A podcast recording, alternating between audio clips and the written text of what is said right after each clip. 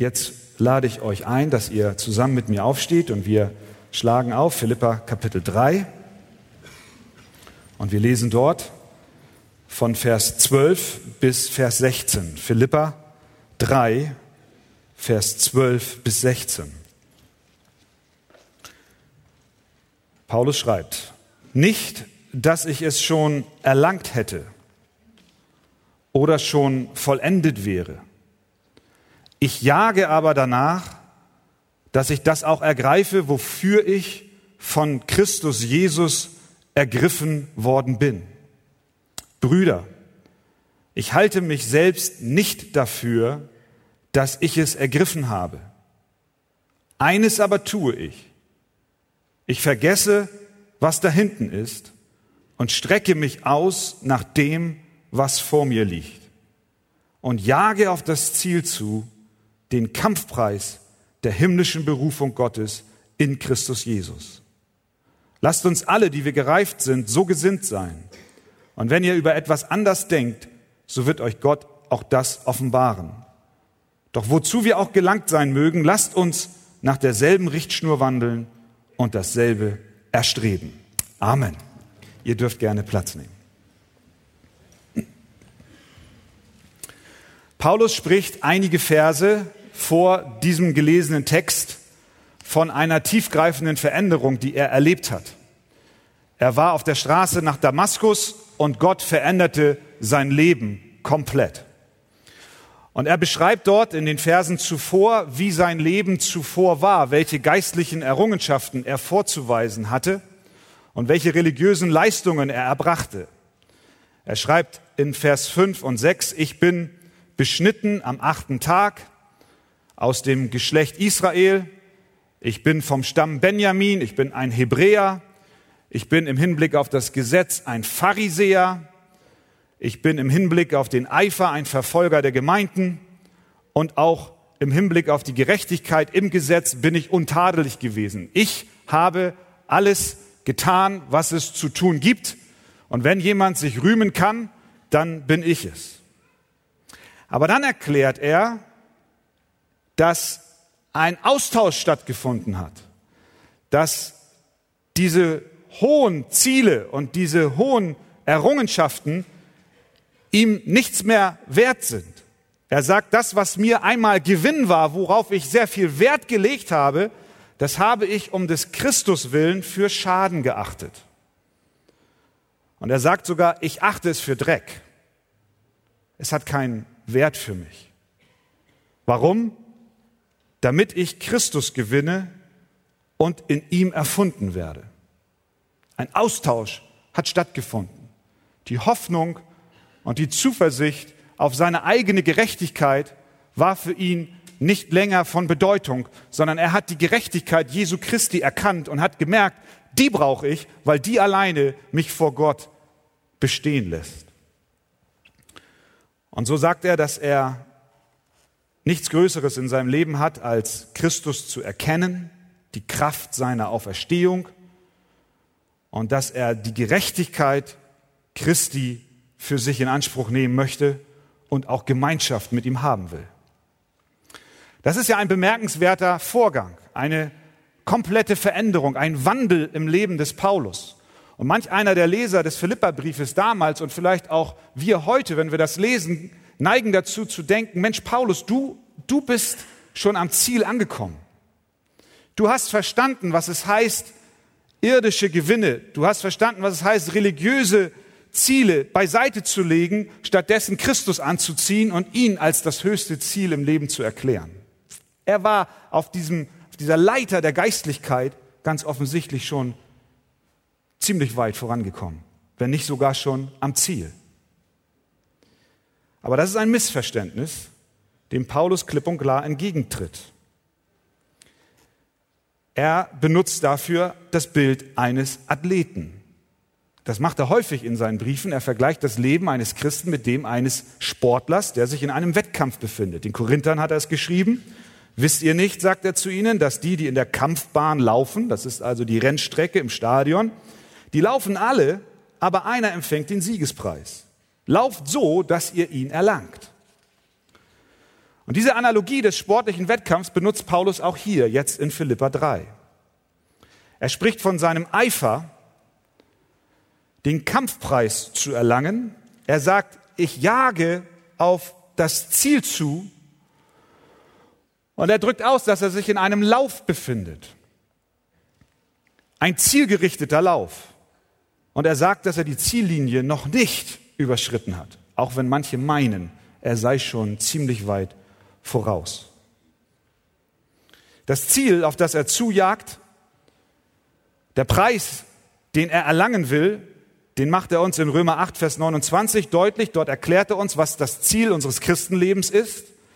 Dort heißt es, dass Gott die zuvor ersehen hat, die er auch vorherbestimmt hat, dem Ebenbild seines Sohnes gleichgestaltet zu werden. Das ist das Ziel. Das Ziel deines Lebens als Christ, als ein Nachfolger Gottes ist, dass du in das Bild Jesu Christi verwandelt wirst. Und auf dem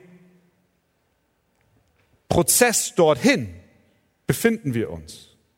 Und Paulus sagt, es ist wie ein Lauf, wie ein Wettrennen. Du sollst so werden wie Jesus.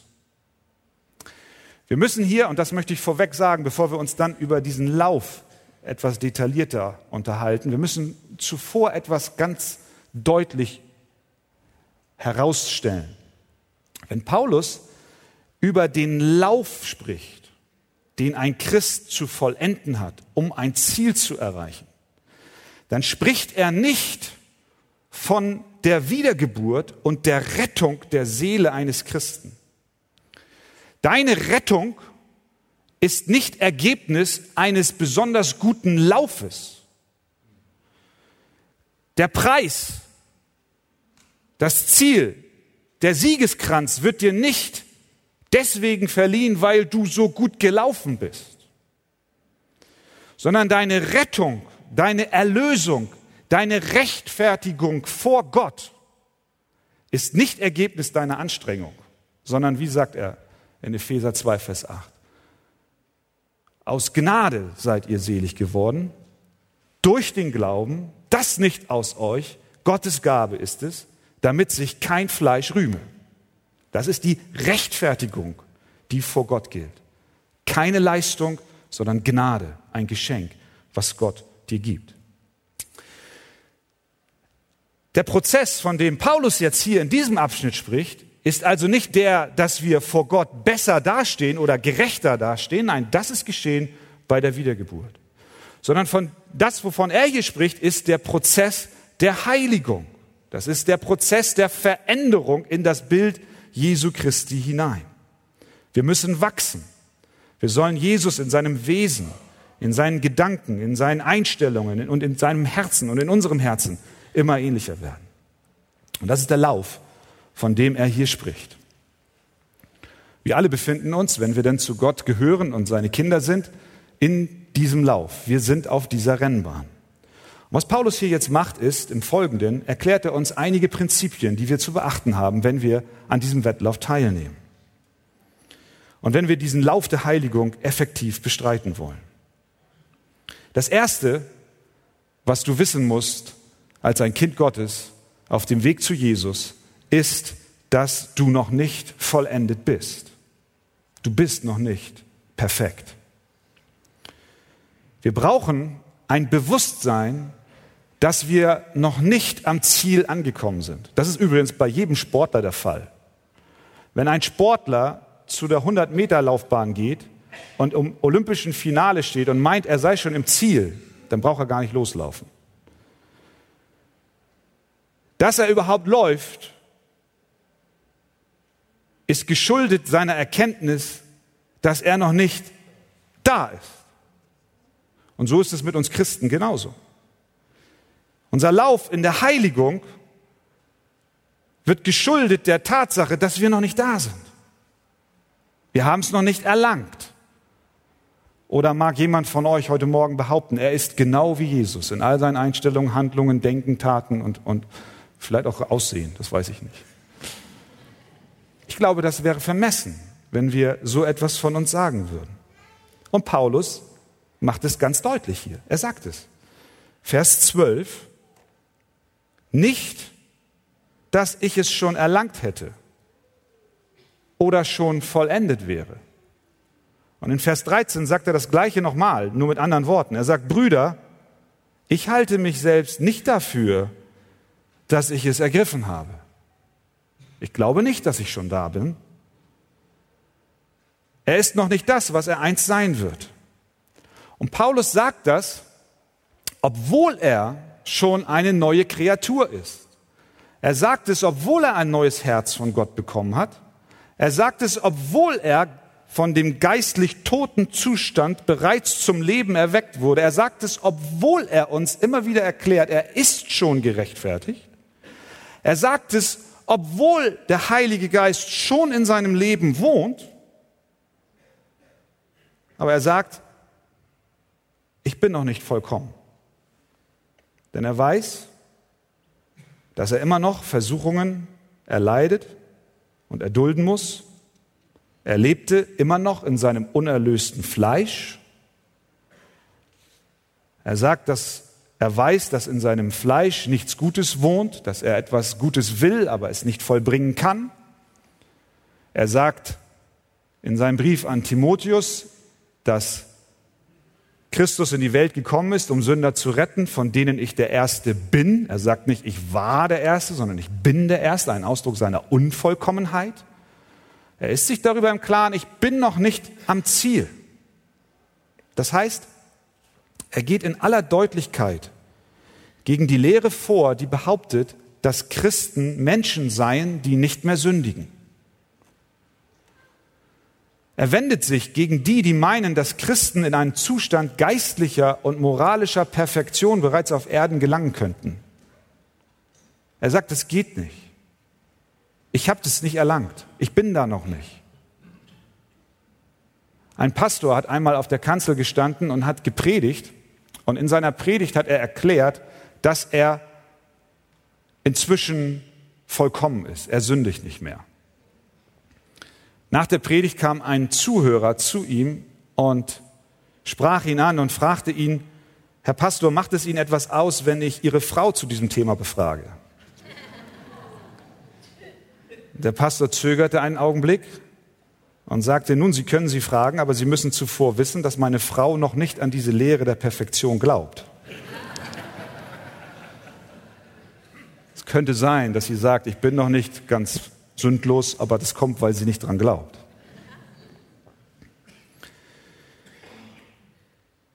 Immer wieder begegnen uns Menschen und Christen, die davon überzeugt sind, dass mit ihrer Wiedergeburt sie nicht mehr sündigen. Paulus wendet sich sehr deutlich dagegen. Er war der wohl hingegebenste und reifste Christ, der je lebte.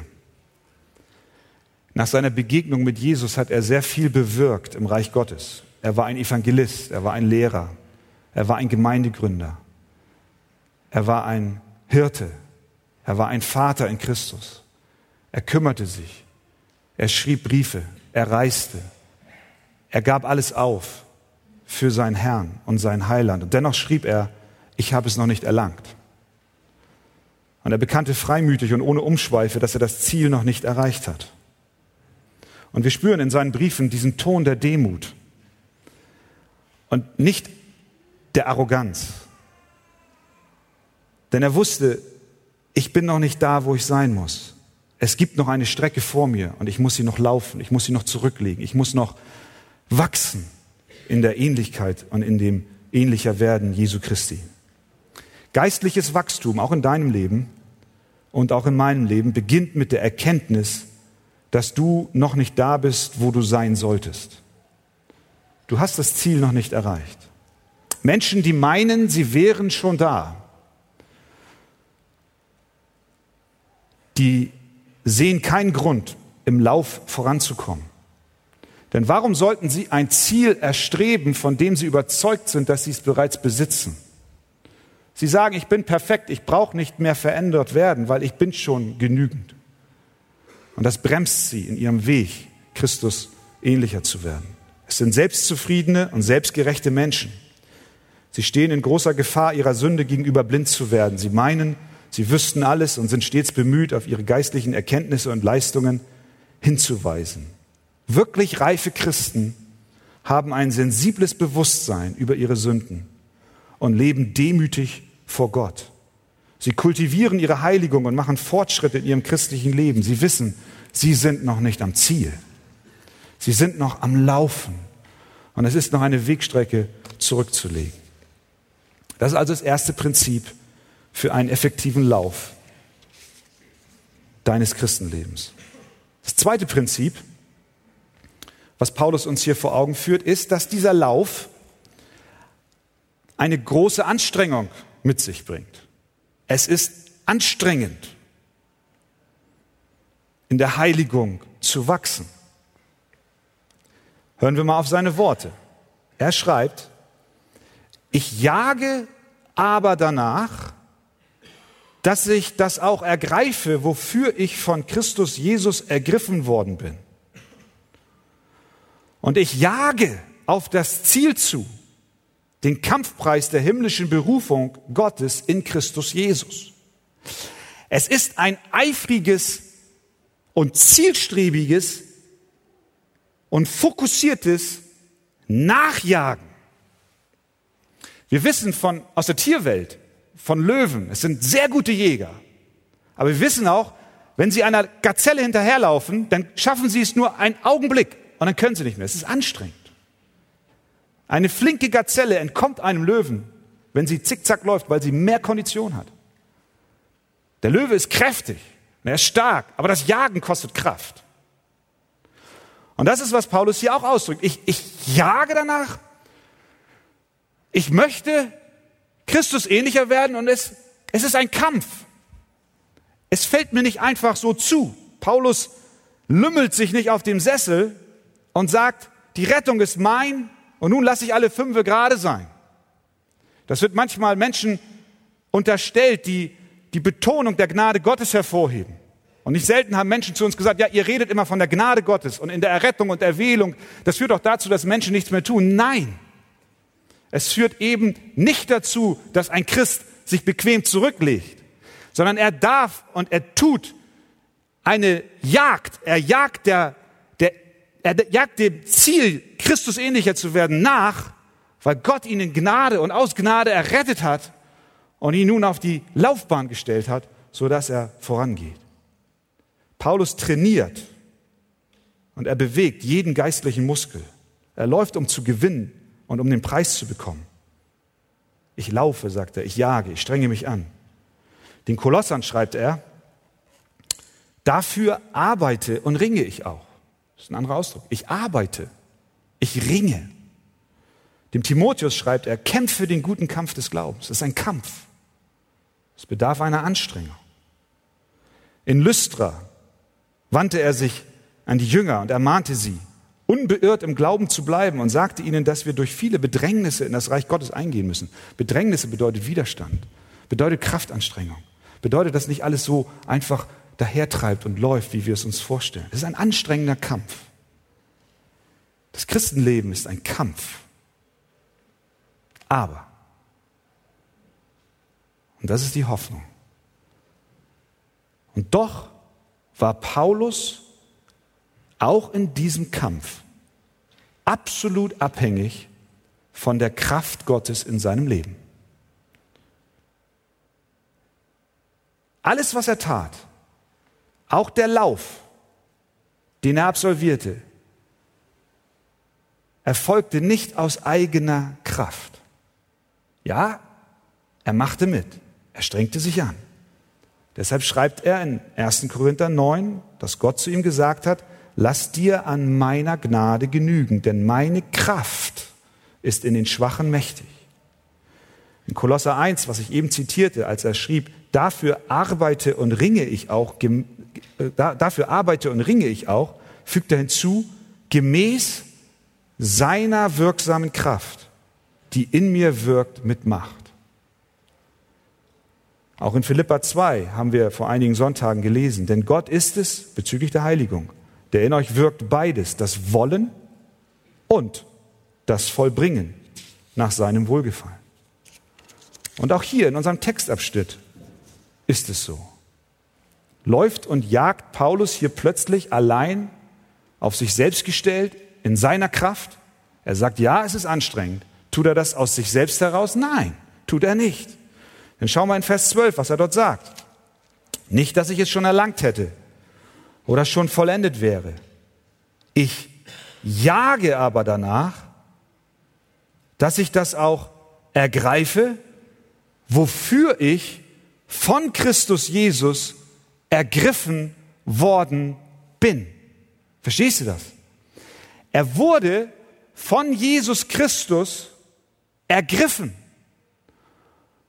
Er wurde von ihm gezogen und auf die Laufbahn gestellt. Wir sehen hier eine Übereinstimmung der Ziele Gottes mit dem Ziel des Paulus und auch mit dem Ziel, was du haben sollst. Das Ziel Gottes in deinem Leben ist, dass du verändert wirst in das Bild Jesu Christi hinein. Und das kannst du nur, weil Gott dich dazu ergriffen hat. Er war es, der dich packte und der dich in sein Reich berief und der gesagt hat, jetzt laufe, aber laufe nicht aus eigener Kraft. Die Gläubigen streben nach demselben Kampfpreis, den auch Jesus Christus für sie vorgesehen hat. Paulus wurde von Jesus ergriffen. Er wurde errettet und auf die Laufbahn gestellt.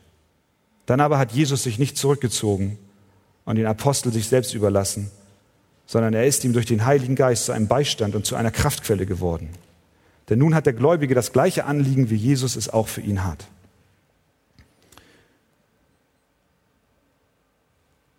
Wo bist du gerade auf deinem Lauf? Erlebst du vielleicht gerade Widerstand? Das Rennen ist lang, das Rennen ist manchmal anstrengend. Vielleicht bist du durstig, vielleicht bist du in einer Phase, in der du schwach bist. Vielleicht bist du auch gerade gefallen, gestürzt über eine Hürde. Jesus ist da und er hilft dir wieder auf. Denn er hat dasselbe Ziel wie du. Er motiviert dich und er gibt dir die Kraft und er gibt dir den Beistand. Er motiviert dich durch die Verheißung seines Wortes. Er motiviert dich durch die Predigt. Er motiviert dich durch deine Geschwister in der Gemeinde. Er richtet dich auf und stellt dich wieder her. Und in dieser seiner Kraft darfst du in der Heiligung wachsen und den Lauf vollenden. Wir sind gerufen zu erkennen, dass wir noch nicht sind, wo wir sein sollen. Und wir sehen, es ist eine Kraftanstrengung, aber diese Kraft kommt nicht aus uns heraus, sondern sie wird gewirkt durch Jesus Christus. Gott helfe dir dazu. Amen. Amen. Lasst uns noch einmal aufstehen. Und wir lesen Philippa 3, Vers 12 bis 14. Nicht, dass ich es schon erlangt hätte oder schon vollendet wäre. Ich jage aber danach, dass ich das auch ergreife, wofür ich von Christus Jesus ergriffen worden bin. Brüder, ich halte mich selbst nicht dafür, dass ich es ergriffen habe. Eines aber tue ich, ich vergesse, was da hinten ist und strecke mich aus nach dem, was vor mir liegt und jage auf das Ziel zu, den Kampfpreis der himmlischen Berufung Gottes in Christus Jesus. Amen. Ihr dürft gerne Platz nehmen. Paulus hat, trotz seines großartigen Amtes und seines vielfältigen Dienstes, das Ziel noch nicht erreicht. Er ist nicht vollkommen sündlos, sondern er bezeugt, dass er noch nicht vollendet ist. Er ist gerettet, gerechtfertigt aus Gnade durch den Glauben, aber er befindet sich immer noch in dem Prozess, Jesus ähnlicher zu werden. Das Ziel erlangt er erst, wenn er bei Jesus ist. Bis dahin vergleicht er den Weg eines Gläubigen in der Heiligung mit dem eines Athleten im Wettkampf. Für den effektiven Lauf muss ein Christ zunächst erkennen, dass er noch nicht am Ziel ist. Und er muss wissen, dass es eine Anstrengung ist, die aber nicht aus sich selbst heraus erfüllt werden kann, sondern Christus, Jesus selbst, gibt dir die Kraft und du darfst mit ihm gemeinsam zu diesem Ziel hinstreben. Ein weiteres Prinzip, was er in diesem Text jetzt nennt, ist, dass für den Lauf der Heiligung du auch das Ziel vor Augen haben musst. Denn was nützt eine noch so große Anstrengung und was nützt die Erkenntnis, dass du noch nicht angekommen bist, wenn du das Ziel nicht vor Augen hast? Ein Sprinter oder ein Läufer auf der Laufbahn, der nicht auf das Ziel fokussiert ist, der schaut sich vielleicht im Stadion um und guckt, ob die Leute auch ihn sehen, macht sich Gedanken um sein Trikot, ob es gut sitzt. Vielleicht guckt er auch auf den Boden. Und was passiert dann? Er fängt an zu straucheln. Er fängt an, Geschwindigkeit zu verlieren. Jeder Läufer ist fokussiert auf das Ziel. Das kriegen schon kleine Kinder im Sportunterricht beigebracht, wenn es dann heißt, da vorne ist das Ziel. Und wenn du das Ziel, wenn das Ziel näher kommt, dann, dann gib noch mehr Gas. Bremst nicht ab, sondern dann, dann kommt der Endspurt. Das heißt, das Ziel muss vor Augen sein. Beim Lesen seines Briefes hier an die Philippa sticht die Zielstrebigkeit des Paulus ins Auge. Ungemein. Er, er sagt, Brüder, ich halte mich selbst nicht dafür, dass ich es ergriffen habe. Eines aber tue ich, ich vergesse, was da hinten ist und strecke mich aus nach dem, was vor mir liegt. Und dann sagt er, was es ist. Ich jage auf das Ziel zu, den Kampfpreis der himmlischen Berufung Gottes in Christus Jesus. Hören wir diesen Ton in seinen Worten. Diese Entschlossenheit. Ich will die Linie überqueren. Ich will den Kampfpreis bekommen. Er ist hochkonzentriert. Hochkonzentriert. Er schaut nur nach vorne. Er erledigt auch nicht mehrere Dinge gleichzeitig. Das wird deutlich durch diese Formulierung. Eines aber tue ich. Eines aber tue ich. Und das ist, ich strecke mich aus nach dem, was da vorne liegt. Wir wissen, dass Menschen, die in bestimmten Disziplinen sehr erfolgreich sind, sei es im sportlichen Bereich oder im musikalischen oder auch in der Kunst. Dass Menschen, die dort großartige Leistungen vollbringen, häufig, ja fast ausschließlich sich auf diese eine Sache konzentrieren. Sie sind fokussiert. Sie trainieren über Jahre hinweg. Weltklasse Geiger fangen an, als sie noch so klein waren. Und erst später werden sie weltberühmt. Sie haben ein Ziel. Sie trainieren. Sie sind fokussiert. Sie wollen Spitzenleistungen erbringen. Sie verzetteln sich nicht. Sie tanzen nicht auf vielen Hochzeiten gleichzeitig und verschwenden dabei unnötige Energie. So eine Konzentration für den Lauf deines Christenlebens ist unvermeidlich. Du musst dich konzentrieren auf das Ziel. Du darfst nicht aus den Augen verlieren, wo du hin willst. Sonst wirst du straucheln. Du wirst abgelenkt werden. Wie oft schauen wir uns um und gucken, ob wir auch genügend Anerkennung bekommen. Wir sonnen uns im falschen Glanz des Reichtums. Jesus sagt in dem Gleichnis über den Seemann, als er erklärt, dass einige Samen unter die Dornen gefallen sind, folgendes. Die Sorgen der Welt, der betrügerische Reichtum, die Begierden nach allem anderen dringen ein und was tun sie? Ersticken das Wort und es bleibt ohne Frucht. Die Wahrheit wird überwuchert von Dornen und sie ersticken das Wort Gottes. Jakobus sagt, ein Mann mit geteiltem Herzen ist unbeständig in all seinen Wegen. Wenn du mehrere Ziele verfolgst auf deinem Christenlauf und das eine wirklich wahre Ziel aus den Augen verlierst, dann hast du ein geteiltes Herz und bist unbeständig. Das ist die Ermahnung und die Aufforderung von Paulus. Lass das Ziel, verlier das Ziel nicht aus den Augen. Schau nicht nach rechts, schau nicht nach links, sondern schau nach vorn. Das wusste schon Salomo in den Sprüchen, Sprüche 4, 25 bis 27.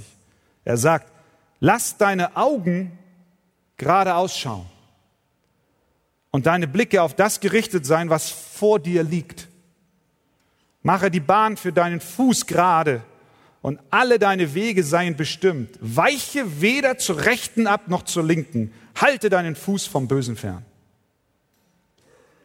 Schau auf das Ziel. Ein Christ in der Laufbahn soll sich nicht von nichtigen Dingen ablenken lassen, sondern er soll den Kampfpreis vor Augen behalten. Wie geht das? Wie können wir das machen? Wie sieht die Konzentration auf das Ziel aus? Paulus gibt die Antwort. Was sagt er? Ich vergesse, was da hinten ist und strecke mich aus nach dem, was vor mir liegt.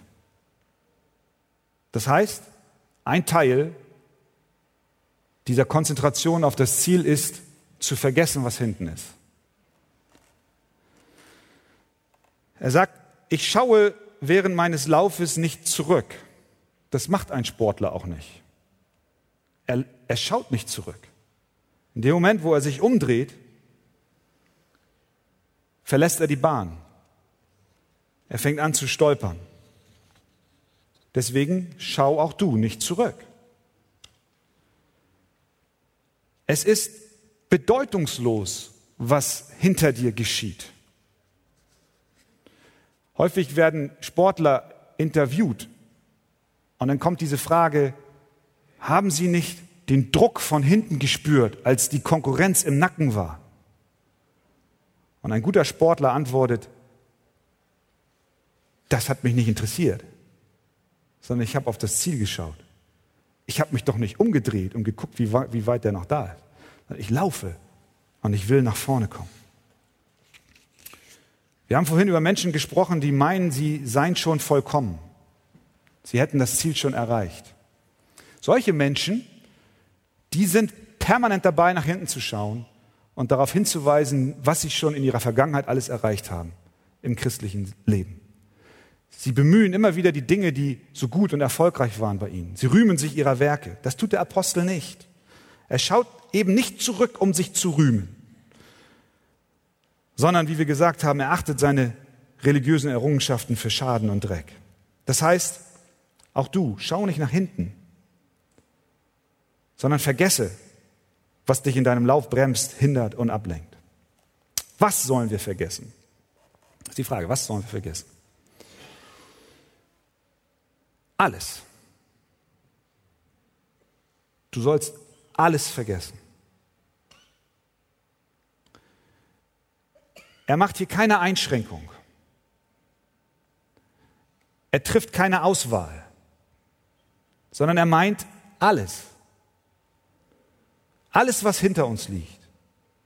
Das beinhaltet die guten Dinge und es beinhaltet auch die schlechten Dinge. Ich drehe mich nicht um. Ich habe das Ziel vor Augen. Das bedeutet einerseits, dass wir die Erfolge, unsere tugendhaften Taten, unsere großartigen Leistungen, ja sogar unsere geistlichen Dienste vergessen sollen. Wir sollen uns nicht rühmen und uns baden in dem, was wir schon alles getan haben, wie gut wir schon sind. Genauso sollen wir auch die schlechten Dinge vergessen, die Sünden, die Fehler, die Missetaten, das Unheil. Soll uns nicht zu einem Ballast werden in unserem Lauf dem Ziel entgegen.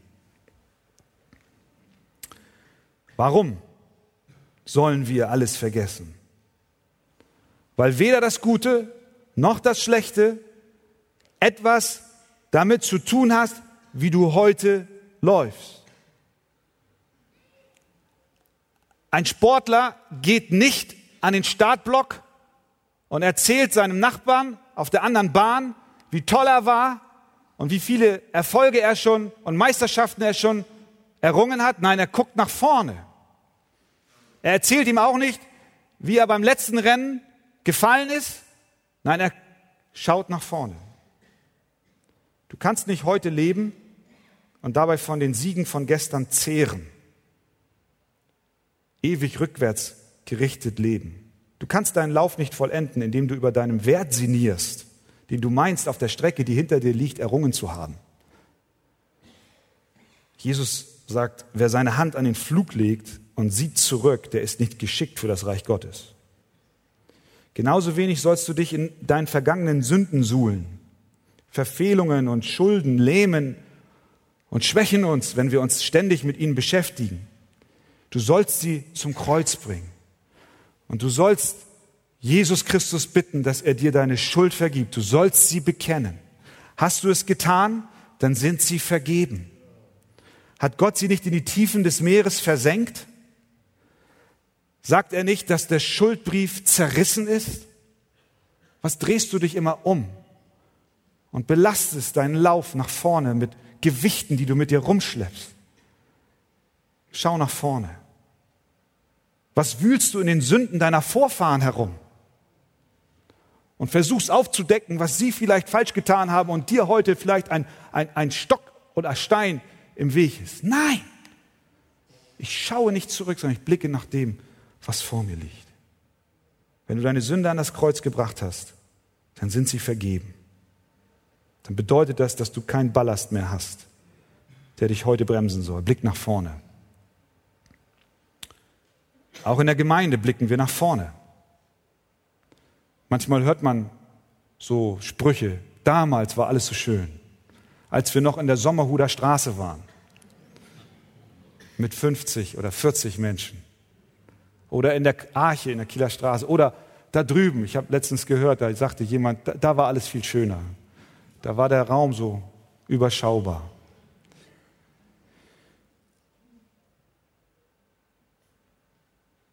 Natürlich sagt die Bibel, vergiss nicht, was der Herr dir Gutes getan hat. Wir sollen ihm danken. Auch persönlich darfst du ihm danken. Du darfst zurückschauen und danken.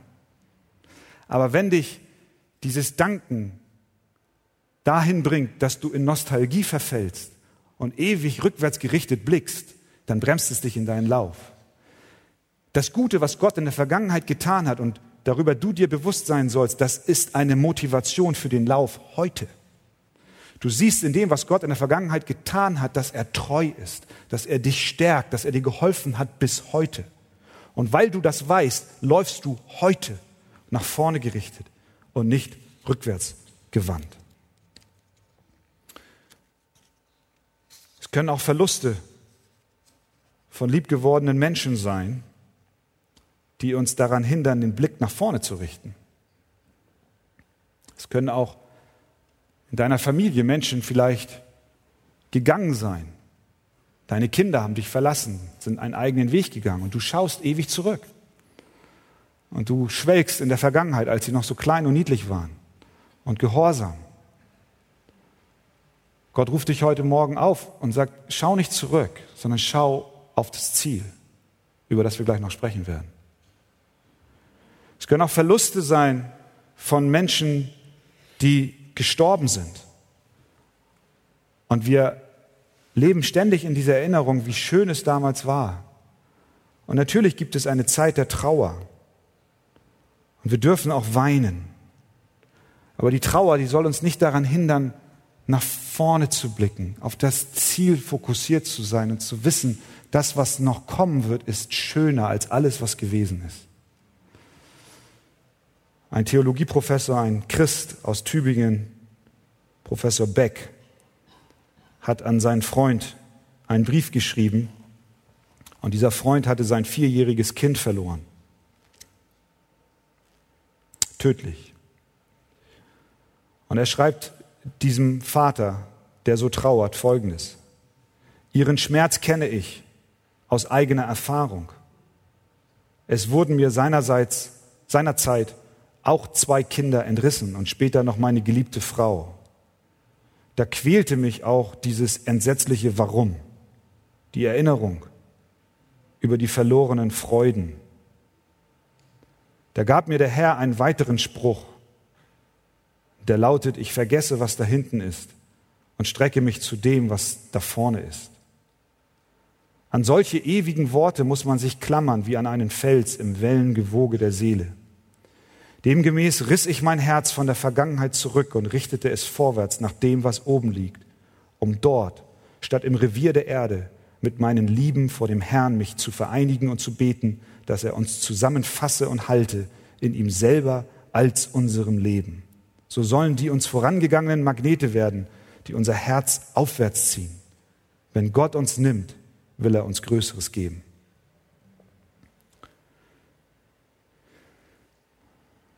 Es gibt so vieles, was uns veranlasst, nach hinten zu schauen.